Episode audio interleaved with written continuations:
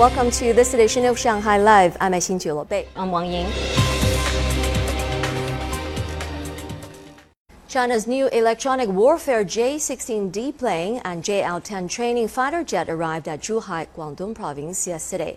Both will be displayed at the 13th China International Aviation and Aerospace Exhibition, which opens on September 28th. Zhang Yue has more. A 30mm cannon and infrared sensor were removed from the J-16D so that the aircraft could be equipped with electromagnetic sensors. Military analysts said such sensors disrupt and jam enemy electronic systems like radar. The United States is the only other country to have developed electronic warfare aircraft.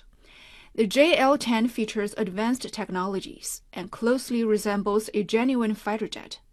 It was first seen publicly during the National Day military parade in 2019. Airshow visitors will be able to see the JL 10 give a demonstration flight. 20 pilots from China's Red Falcon Air demonstration team arrived at the exhibition center in 10 JL 8 trainer jets earlier this week. They will perform with Bayi Aerobatics team during the airshow. 张悦，上海 Live。The white-headed langur is classified as a first-class protected animal and is also one of the rarest primates in China. The latest data show that the population of the white-headed langur has increased in recent years, with reaching around 1,300. Sun Siqi has the story. The animal is known for its long tail and tuft of yellowish white hair on its head that makes it look like it's wearing a pointed hat. They dwell in the karst hills in South China's Guangxi Zhuang Autonomous Region, and tree leaves are their primary source of food. Driven to the brink of extinction due to excessive hunting and habitat loss, there were fewer than 300 white headed langurs in China before 1980.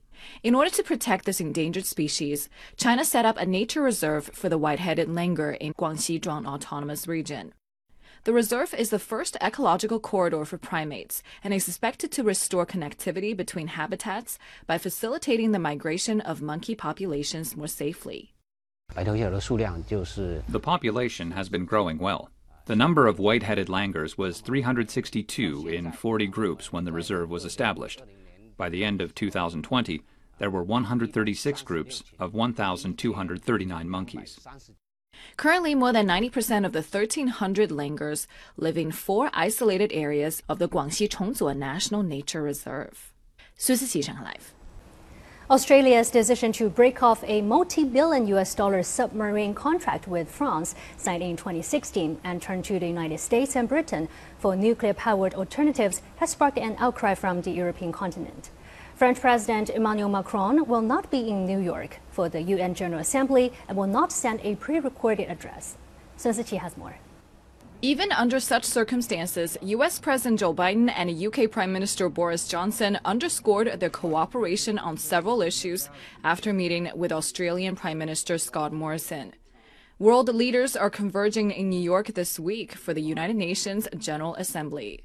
And today we're going to discuss the next steps uh, and all on all of this, and as well as how the U.S. and UK can continue our cooperation in Afghanistan and the Indo-Pacific and around the world. The progress that we're making in the uh, the defence technology uh, partnership uh, that uh, that you've you've led and uh, with our Australian friends.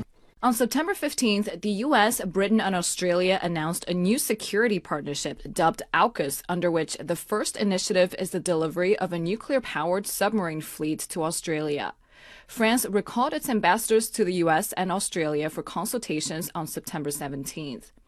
France's European Union partners agreed on Tuesday to put the country's festering dispute over a major Indo Pacific defense deal between the US, Australia, and Britain at the top of the bloc's political agenda, including at an EU summit next month.